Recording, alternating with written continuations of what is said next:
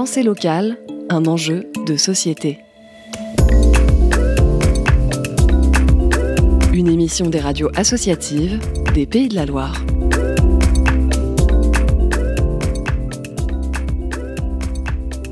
Ping existe depuis 2004.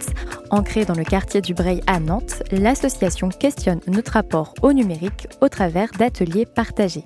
En venant à Ping, vous pouvez réparer ou transformer vos appareils électroniques, et ce, de manière collective, comme l'explique Grégoire, coordinateur de l'association. Euh, donc là, on est au 38 rue du Breil et on est dans une ancienne école, c'est sur cette partie-là. Donc euh, derrière ces portes, il y a encore des enfants et des sonneries. Et là, on est vraiment sur euh, le pôle associatif où on a bah, différentes dont Ping. C'est l'espace administratif moins voyant que partagée. il y a plusieurs, plusieurs possibilités. Soit ils viennent parce qu'ils ont un projet, ils ne savent pas comment le réaliser.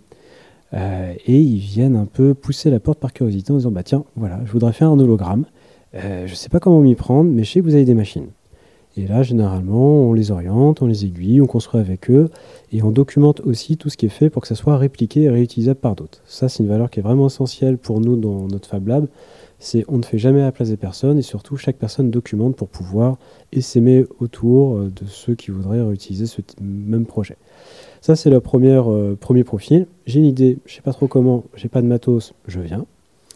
La deuxième, c'est euh, on organise notamment régulièrement des ateliers euh, de réparation, des repair café une fois par mois, où là on touche un public un peu différent qui vient avec une problématique. Voilà, mon grippin il marche plus, ma bouilloire elle marche plus, et en même temps, bah, j'ai pas envie de la changer. Ça se trouve, c'est une toute petite pièce, ça se trouve, ça coûte cher, ça se trouve, je pourrais apprendre par moi-même.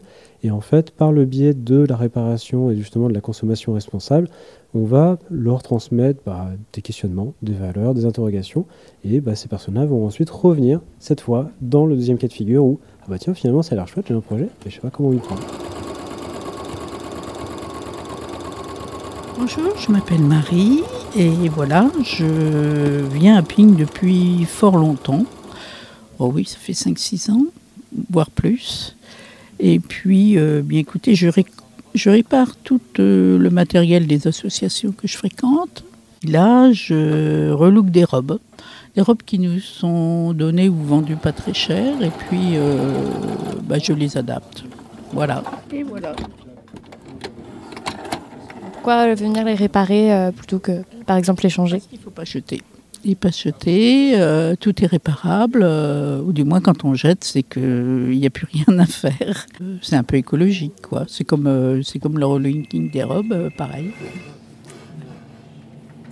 On a les repair cafés assez classiques, où en effet, pour nous, c'est super important déjà qu'on ne jette pas à chaque fois que quelque chose ne fonctionne pas, pour deux raisons. Un, en effet, l'impact environnemental. Mais il y a aussi un aspect un peu politique derrière de se dire, bah, comment ça se fait qu'aujourd'hui on soit dépossédé de la compréhension des outils du quotidien? Comment ça se fait que moi, demain j'ai un souci sur mon réveil matin, je ne suis pas capable de le réparer?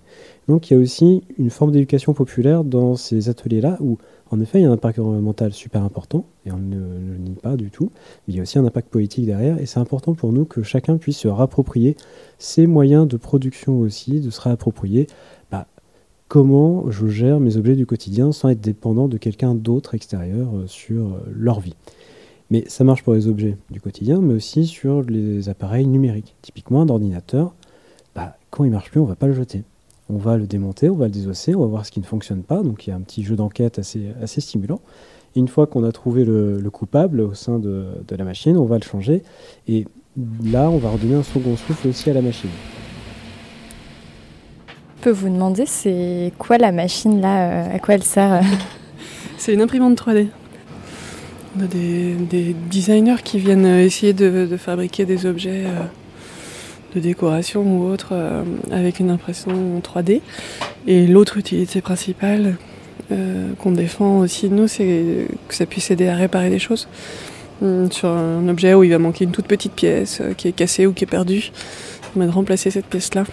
Voilà, de la faire sur mesure.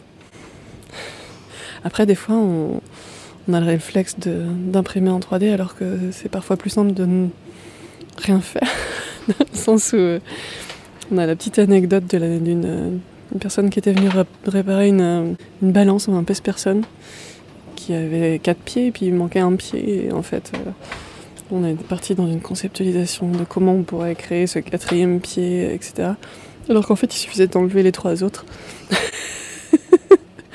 et on retrouvait l'équilibre de la balance. Voilà, donc c'est pas non plus toujours. Euh,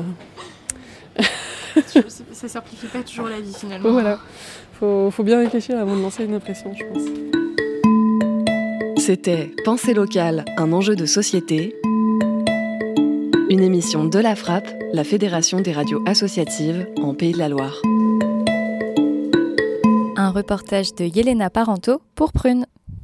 Ce reportage a été réalisé dans le cadre des formations du groupe numérique du mouvement associatif.